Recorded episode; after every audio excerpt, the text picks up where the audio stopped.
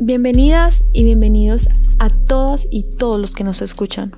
Para iniciar, nos gustaría regresar al año 2016, en plena época de debate sobre el proceso de La Habana, y traer a la discusión de este episodio las declaraciones dadas por el ex senador Uribe en el Vaticano, en las que hace afirmaciones ligeras donde asegura que las FARC son el cartel de droga más grande del mundo. Esta postura es problemática teniendo en cuenta que simplifica y omite la participación de otros grupos armados en este negocio, e incluso parece negar la cercana relación que tuvieron algunos de ellos con agentes del Estado, como fueron los grupos paramilitares, quienes además hoy en otras figuras tienen una injerencia principal en los distintos eslabones del negocio. En este episodio analizaremos las implicaciones que tienen posturas como esta, en las cuales se minimiza y simplifica la participación diferencial de cada grupo armado en la guerra y el negocio de las drogas. Yo le pregunto a la comunidad internacional, en el gobierno nuestro, fueron extraditadas casi 1.200 personas por temas de narcotráfico. ¿Cómo así que a, los máximos responsables del cartel de cocaína más grande del mundo, que es la FARC, el gobierno acepta, primero, que el narcotráfico es delito político, segundo, que no irán a la cárcel, tercero, que no los extraditará, cuarto, que podrán ejercer plenamente los derechos políticos y quinto, no les exige un centavo para reparar a las víctimas. Bienvenidas y bienvenidos al tercer episodio de Hilando el Mapa, un nuevo podcast del Centro de Pensamiento de la Fundación Cooperación para el Fortalecimiento Regional en Colombia, que surge como una iniciativa desde la cual buscamos visibilizar los temas centrales para las regiones. En el capítulo de hoy examinaremos las relaciones que se tejieron entre los grupos armados y el narcotráfico. Hola Andrés, hola Santiago, qué bueno estar de nuevo con ustedes. Les quería comentar que para este nuevo episodio de Hilando el Mapa y para lo largo de los demás episodios de esta primera temporada, nos estará acompañando Margarita, quien es una integrante más de la CFRC. Entonces, bienvenida Margarita. Hola muchachos, ¿qué tal? Gracias por recibirme. Para iniciar, me gustaría que tomáramos como punto de partida el caso de Mancuso y su extradición al país, que por estos días se ha hablado en los diferentes medios, porque me parece que este tipo de criminales son fundamentales para entender en profundidad la forma como se diferencia la participación de cada grupo armado en el narcotráfico y en el contexto del conflicto armado. Por esto vale la pena preguntarnos qué relación existe entre las masacres, las desapariciones y los desplazamientos ejecutados durante la guerra por grupos armados y las disputas por el control del negocio del narcotráfico. En mayo de 2008, el ex jefe paramilitar Salvatore Mancuso fue extraditado a Estados Unidos, en donde lo juzgaron y condenaron a 15 años de prisión por narcotráfico. Ahora, cuando ya saldó sus cuentas con ese país, es la justicia de Colombia la que lo pide en extradición. ¿Quién es Mancuso y por qué podría ir de nuevo a prisión en Colombia? El primer invitado de este episodio es Víctor Barrera, investigador del CINEP, quien se ha concentrado en el estudio de los actores armados en el conflicto colombiano y sus distintas trayectorias históricas. Víctor, cuéntenos un poco sobre el origen del paramilitar eh, Salvatore Mancuso y los nexos con estructuras ligadas al narcotráfico. Pues Mancuso por sus orígenes y por sus conexiones eh, pues de naturaleza ya, ya, tenía, digamos, eh, algunos, algunos, eh, algunos relacionamientos a nivel internacional que pudo haber capitalizado después. Eh, digamos, yo no me atrevería a decir cuáles fueron ni, ni cómo estaba, pero pues eh, se habla mucho de sus, de, sus, de sus relaciones con la mafia calabresa. Hay varios informes que han advertido de, de, ese tipo de relacionamientos. Salvatore Mancuso, digamos que expresa muy bien eso.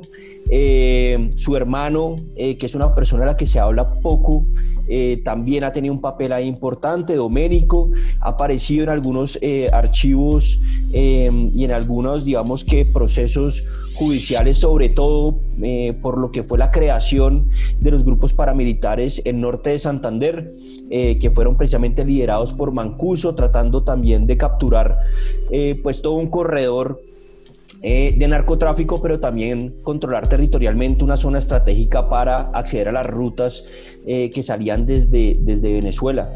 Entonces, eh, digamos que Mancuso tenía ese origen, tenía esas redes, tenía algo que es muy importante en este tipo de negocios y es tener algún, alguna seña, algún capital social que te permita negociar en este tipo de, actividades y, evidentemente eh, su, su, su, condición de ser italiano pues le dio muchas ventajas al momento de establecer conexiones internacionales.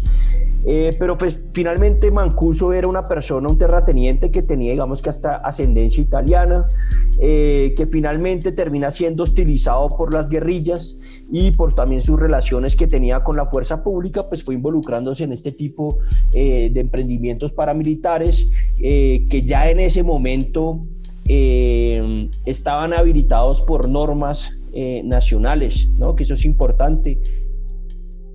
Para hilar el mapa de la historia del paramilitarismo, Andrés Bernal nos bota estos datos para mapear. Vale recordar que las actividades asociadas al paramilitarismo en Colombia en sus inicios no eran ilegales. El primer antecedente normativo que permitió que la población civil se armara fue el decreto 3398 de 1695, el cual daba potestad a que las personas usaran seguridad privada para su protección. Posteriormente, en 1968 se crea la Ley de Autodefensas, la cual tiene vigencia hasta 1989 y en la que se autoriza la legítima defensa de los civiles contra la insurgencia. Es decir, las Autodefensas Unidas de Colombia nacían con el pretexto de defenderse de los abusos de las guerrillas. Para 1994, a finales del gobierno de César Gaviria, se crearon las cooperativas de vigilancia y seguridad privada, más conocidas como las Convivir, y en las cuales los grupos paramilitares tuvieron relación. Cuando los paramilitares se integraron como Autodefensas Unidas de Colombia, Salvatore Mancuso se convirtió en el segundo al mando de este grupo. Además, lideró uno de estos grupos Convivir, que según la Superintendencia de Vigilancia, se dotó regularmente con 15 subametralladoras, 15 pistolas automáticas calibre 9 y 15 fusiles.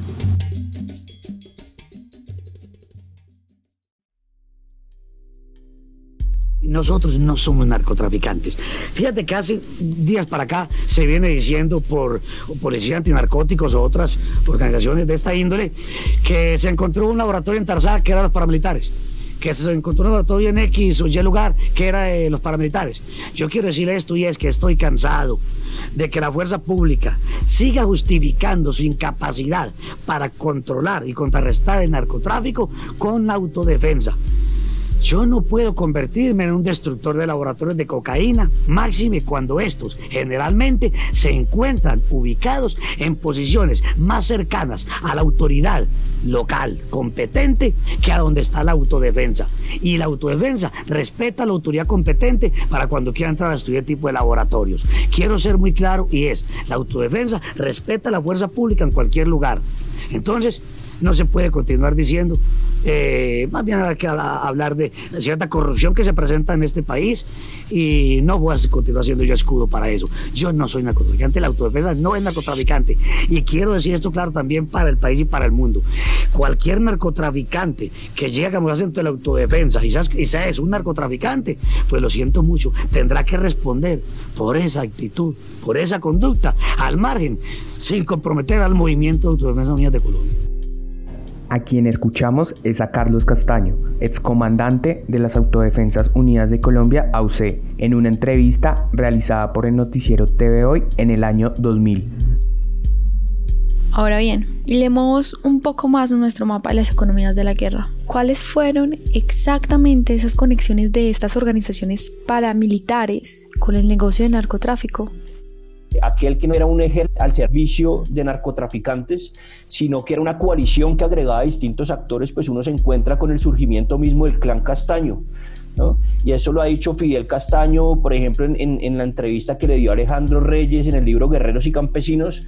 Fidel Castaño le dice, yo trabajaba para el cartel de Medellín, eh, básicamente no, seguía, no quería seguir calentándome en la ciudad y lo que hice fue campo a invertir lo que había ganado en el narcotráfico en tierras, sobre todo en Urabá y en el sur. Y en ese momento en que él está comprando tierras para invertir en ganadería, eh, es que surge la amenaza de la insurgencia y ahí surge precisamente el interés de crear eh, eh, grupos paramilitares precisamente pues para contrarrestar la ofensiva guerrillera. Entonces lo primero es como mirar que también el involucramiento eh, de eso que llamamos paramilitarismo con el narcotráfico, em, digamos que a veces, la, digamos que la relación no es que había un, un, paramilitarismo puro y después se corrompe, sino que está en el origen mismo de lo que es el paramilitarismo si uno mira estas dos expresiones organizacionales. Algunos territorios del país han sido enclaves históricamente disputados por distintos grupos que se han organizado para controlar la productividad de las diversas riquezas que se producen en el país. Históricamente, las disputas por el territorio para la extracción de monocultivos o de combustibles fósiles ha devenido en una serie de conflictos y violencias en las cuales siempre se han involucrado tanto los habitantes de los territorios usualmente victimizados como los poderosos, armados o no, que buscan ganancias con la acumulación de la tierra. La cocaína, como revisamos en el capítulo anterior, desde los 70 se convirtió en un bien de un valor increíblemente rentable, incluso tanto como el café, el petróleo o el oro. Esto debido a su bajo costo de producción, su increíble alta demanda en el interior y en el extranjero, así como su carácter de sustancia ilegal, que permitía establecer mafias alrededor del producto y controlar su distribución en un sistema de corrupción complejo y relativamente confiable, que garantizaba unas rentas altas para quienes se organizaban en la cadena superior de la distribución. Estos eran, por ejemplo, paramilitares como Mancuso, quienes como explicó Víctor, aprovecharon su capital social en la élite cordobesa e italiana para facilitar el sostenimiento de este negocio en un nivel medianamente industrializado. Esa conflictividad alrededor del negocio, pero especialmente sobre las tierras usadas para el cultivo, ya estaba generando dinámicas muy violentas, llegando a enfrentamientos, ocupaciones y victimizaciones de pueblos enteros. En esta línea, Víctor, cuéntenos cómo es que las guerrillas entran en el negocio y cómo se entreteje el accionar político de estos grupos con relación al narcotráfico. Creo que hay una premisa básica con la cual uno debería arrancar cualquier análisis sobre por qué los grupos armados se involucran en el narcotráfico y es que el narcotráfico no solamente es una actividad económica, sino que es ante todo eh, un, eh, acarrea, digamos, distintas dinámicas políticas. Es decir, el narcotráfico no elimina la política en las organizaciones, muchas veces lo que hace es politizarlas más. Y eso es importante porque el, el lugar común es que en la medida que un grupo se involucra en un negocio como el narcotráfico, básicamente eh, arroja sus ideales y eh, digamos que comienza a orientar su acción únicamente por, por incentivos materiales y por, por enriquecimiento. Entonces, es como una primera premisa que creo que es importante tener en cuenta en cualquier análisis para no despolitizar el involucramiento de distintos actores armados en el narcotráfico. Y lo segundo es entender eh, la, eh, que el involucramiento de los grupos armados en el narcotráfico no, ha sido el mismo eh, y que tenemos una gran variación en cuanto a en qué eslabón de esa economía se insertan los grupos armados ilegales, llamémoslos guerrillas, incluso entre guerrillas hay diferencias, digamos que el, involucramiento del ELN no, no, fue el mismo que las FARC y los paramilitares también han tenido un involucramiento distinto. Entonces, eh, creo que el análisis tiene que hacer distinguiendo entre los grupos armados y mirando sus trayectorias eh, organizacionales e, e históricas. Nuestro segundo invitado de este episodio es Juan Diego Restrepo, director del portal investigativo Verdad Abierta y reportero del conflicto armado colombiano quien también en este episodio nos cuenta los motivos por los cuales los grupos armados entraron al negocio del narcotráfico. Lo más valioso, lo más valioso que hay en la base, digamos, del narcotráfico es, son dos cosas, son dos temas. Uno, el control territorial, porque el control territorial me permite a mí tener el control sobre los cultivadores de hoja de coca y los productores de base. Básicamente muchos territorios son, son los mismos. Los mismos campesinos que cultivan alcanzan eh, a procesar la pasta de base, que es la base para la, el clorhidrato de cocaína.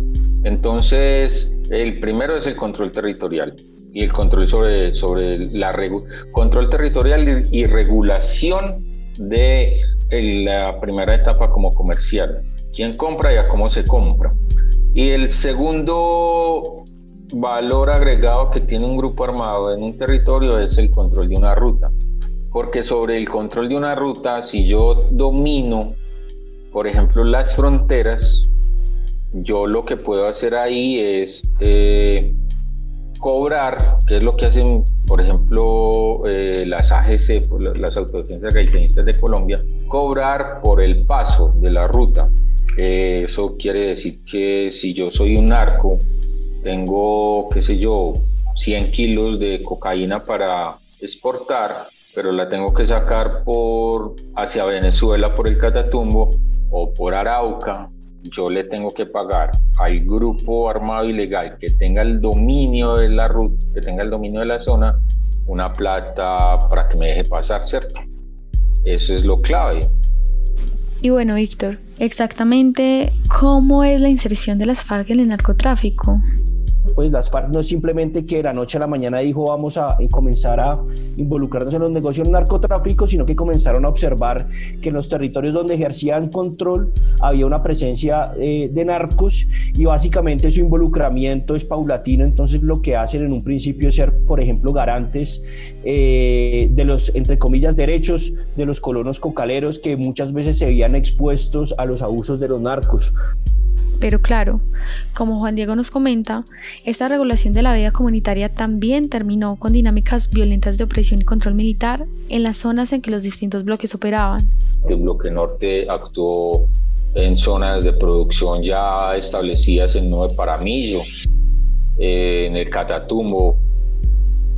Entonces, si uno mira, hay, unos, hay unos, unas disputas territoriales, particularmente con las FARC, que ya eran productoras de coca. Entonces esa, eso es un sometimiento de la vía armada y por la imposición de nuevas condiciones de, de producción y comercialización. Pues eso no se hace pues así como, eh, digamos, en paz. no, no, eso es, mataron mucha gente para imponer su, su modelo. Si revisamos en nuestra historia, es posible encontrar mucha información que nos permite hilar el mapa. Andrés Bernal nos bota un par de datos para mapear. En los años 80, cuando las FARC buscaron aprovecharse del negocio ilegal para financiar su guerra y expandirse territorialmente, estas guerrillas se preocuparon por seguir teniendo el apoyo de los campesinos, varios de ellos colonos con los que tenían una relación estrecha. En el segundo dato para mapear de este episodio, traemos a colación una de las consideraciones finales de la séptima conferencia de las FARC realizada en 1982 en Guayabero Meta, donde se concluyó que el trabajo de masas con los cultivadores de coca debe enfilarse a ganarlos para la revolución y para ello debe mantenerse un equilibrio entre la producción de coca y el cultivo de la economía familiar, de tal manera que no degenere la constitución de bandas contrarrevolucionarias.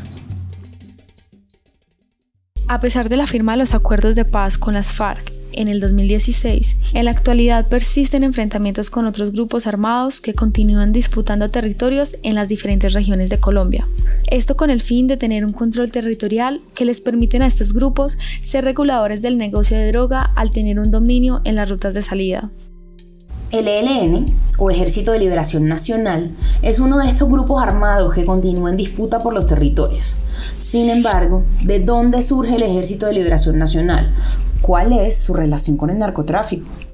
Es una organización denominada marxista-leninista, que fue fundada en 1964 por un grupo de estudiantes y campesinos inconformes, inspirados por la Revolución cubana y una fuerte influencia religiosa marcada por la teología de la liberación.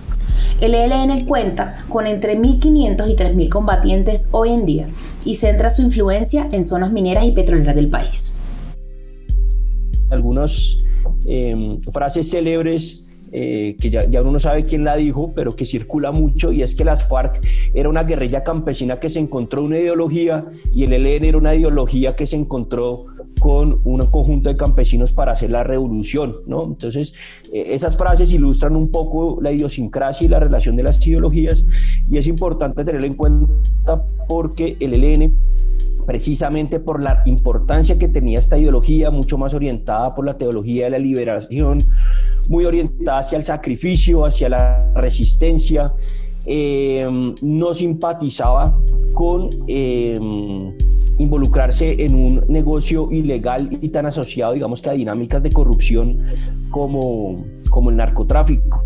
Y esa creo que fue una variable muy importante que retrasó durante mucho tiempo eh, la decisión de involucrarse o no con actividades relacionadas con este tipo de economía ilegal. Por eso es mucho más tardía su inserción, eh, pero además de eso, digamos que no todo eran principios ideológicos, sino también habían cuestiones de índole práctica.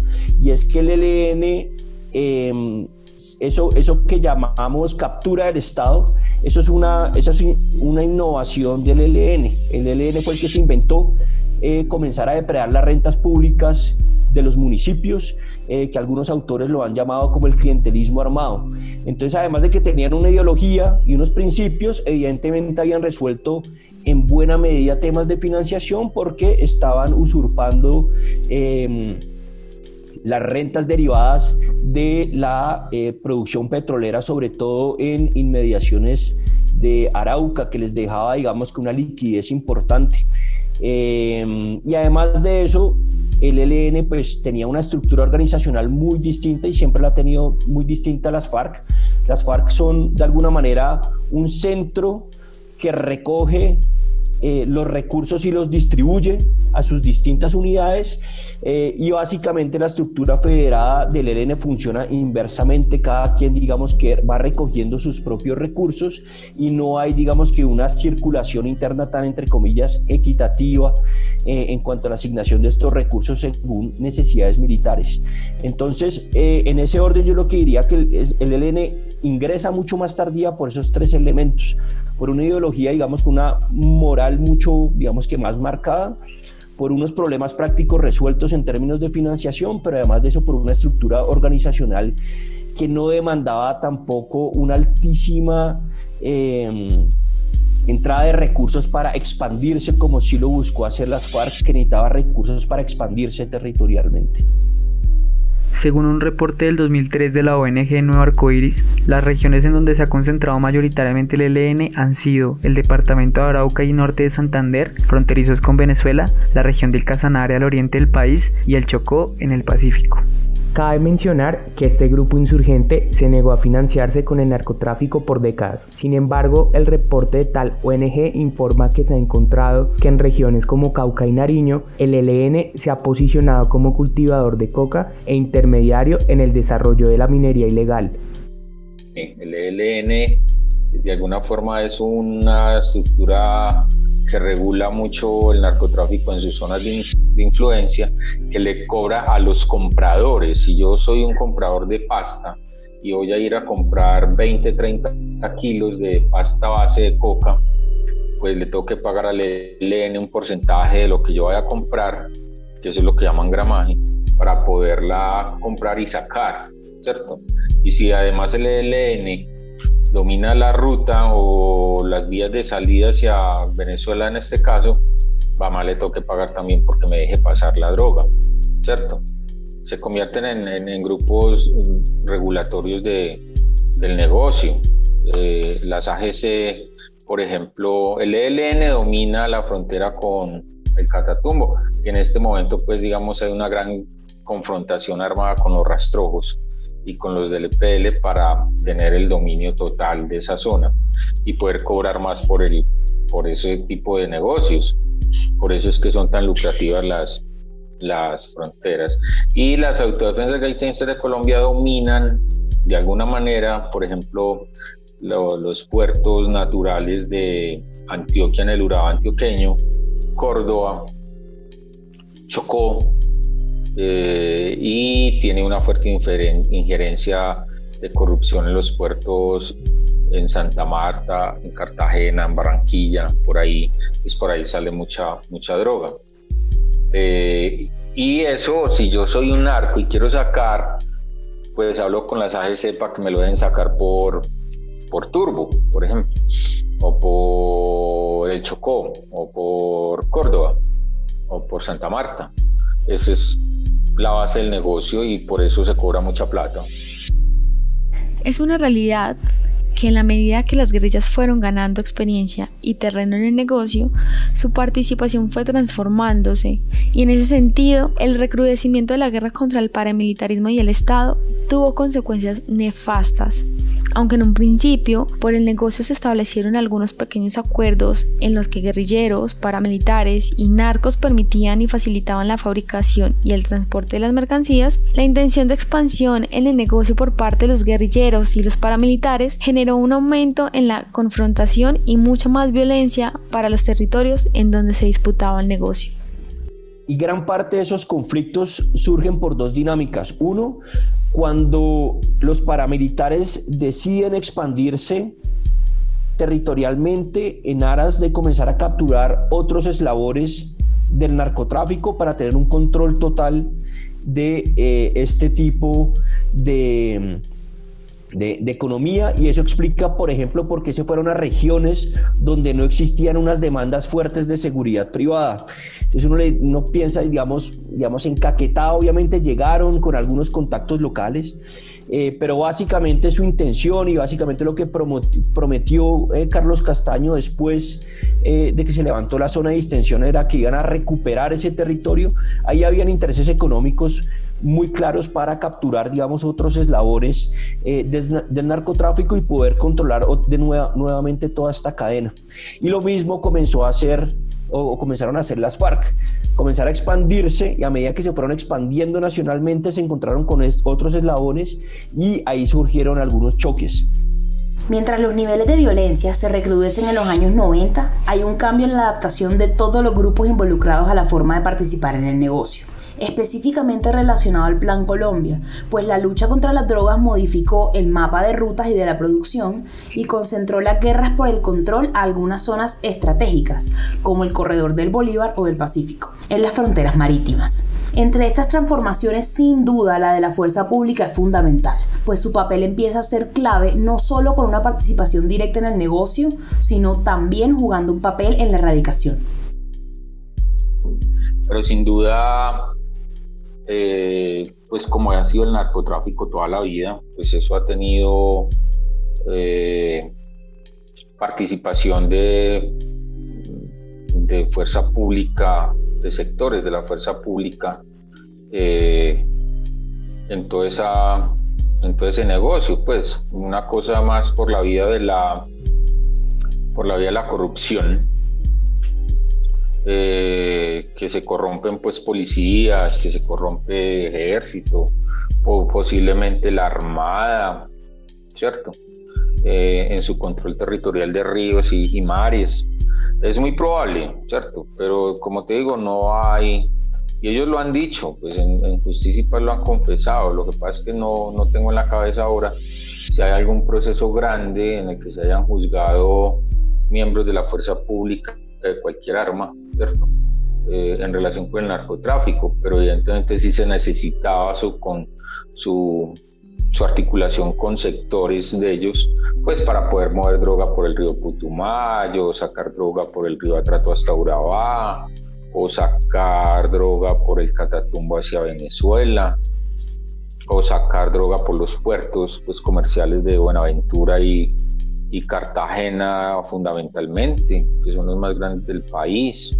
obviamente eso tiene una cadena de complicidades muy amplia, que no solo pasa pues por la fuerza pública, también pasa por funcionarios de aduanas, eso también pasa por empleados de, de puertos, eh, por transportadores. Pues es que el narcotráfico es una gran industria que requiere de una mano de obra muy amplia sea que se tenga de manera ilegal o se corrompa, pues, como algunos sectores para que eso funcione. Y así ha funcionado pues desde siempre, no solo con los paras ni con la guerrilla, eso, pues eso hace parte de, de la estructura del negocio desde la década del 80 que comenzó pues a industrializarse. Adicionalmente, es posible afirmar, como nos explica Juan Diego, que algunos medios de comunicación han contribuido a generar una imagen y una posición de respaldo con respecto a la fuerza pública, quizá omitiendo su participación en el negocio y resaltando siempre el protagonismo de la fuente oficial, ignorando muchas veces las tensiones generadas por el narcotráfico en las zonas vulnerables. No obstante, es importante resaltar el papel contrario de algunos otros medios que precisamente se han enfocado con valentía en informar acerca de estas dinámicas violentas. El tiempo se ha caracterizado por este y otros temas en ser muy oficialista siempre. Eh, siempre. No importando el presidente que esté, es oficialista. Y eso, por ejemplo, implica que le dé mucho valor, un valor que a veces es cuestionable, a los informes de inteligencia militar y policial. Su narrativa muchas veces viene de allá. Informe de inteligencia dice que el ELN está traficando droga, que está articulado con el gobierno venezolano para el narcotráfico y cualquier cosa. Pero si uno mira la fuente, eh, pues uno dice, ah, esto es inteligencia militar o policial. El tiempo ha manejado una tendencia en ese sentido. No quiere decir que no le haya dado voz a los cultivadores o cuando hay, digamos, fuerte presión social, pues se escuchan otras voces alternativas, pero en general, y ustedes lo pueden constatar, hay como una mm, tendencia a usar muchos informes eh, militares y policiales, cosa que a mí me, me cuestiona mucho, ¿cierto? Para cerrar este episodio de Hilando el Mapa, nos gustaría hacernos algunas preguntas acerca de cómo estos conflictos han afectado profundamente al campesinado, a la población afro y población indígena, quienes al encontrarse en el eslabón más bajo de esta cadena resultó configurándose como la población más vulnerable a las represiones militares de los grupos armados y estatales en distintos aspectos. Teniendo en cuenta lo anterior y todo lo que hemos hablado en los últimos episodios, en el siguiente capítulo intentaremos analizar cuáles han sido las formas de resistencia del campesinado cocalero frente a la conflictividad por el negocio del narcotráfico, cómo ha afectado al campesinado la lucha contra las drogas y la estigmatización de su labor en medio del conflicto, desde qué perspectiva se aborda el tema hoy y cuál es la posición actual del gobierno de Iván Duque. Eso ha sido lo que el campesino está exigiendo, presencia no de militares, sino presencia del gobierno nacional donde realmente sea eficaz, contundente con el campesino. Hasta aquí un episodio más de Hilando el Mapa. Pueden seguirnos en nuestras redes sociales como arroba CFR Colombia, en nuestra página web como www.cfrcolombia.org y en las plataformas de Anchor, Spotify, Deezer y Apple en el canal de Hilando el Mapa. Les agradecemos por los comentarios que recibimos de los dos primeros episodios. Sus opiniones son muy importantes para nosotros. Cuéntenos cómo les pareció este tercer episodio, qué les gustó y qué cambiarían. No duden en escribir sus comentarios, sugerencias o quejas a nuestro correo contacto arroba cfrcolombia.org. Gracias por escucharnos y hasta el próximo episodio.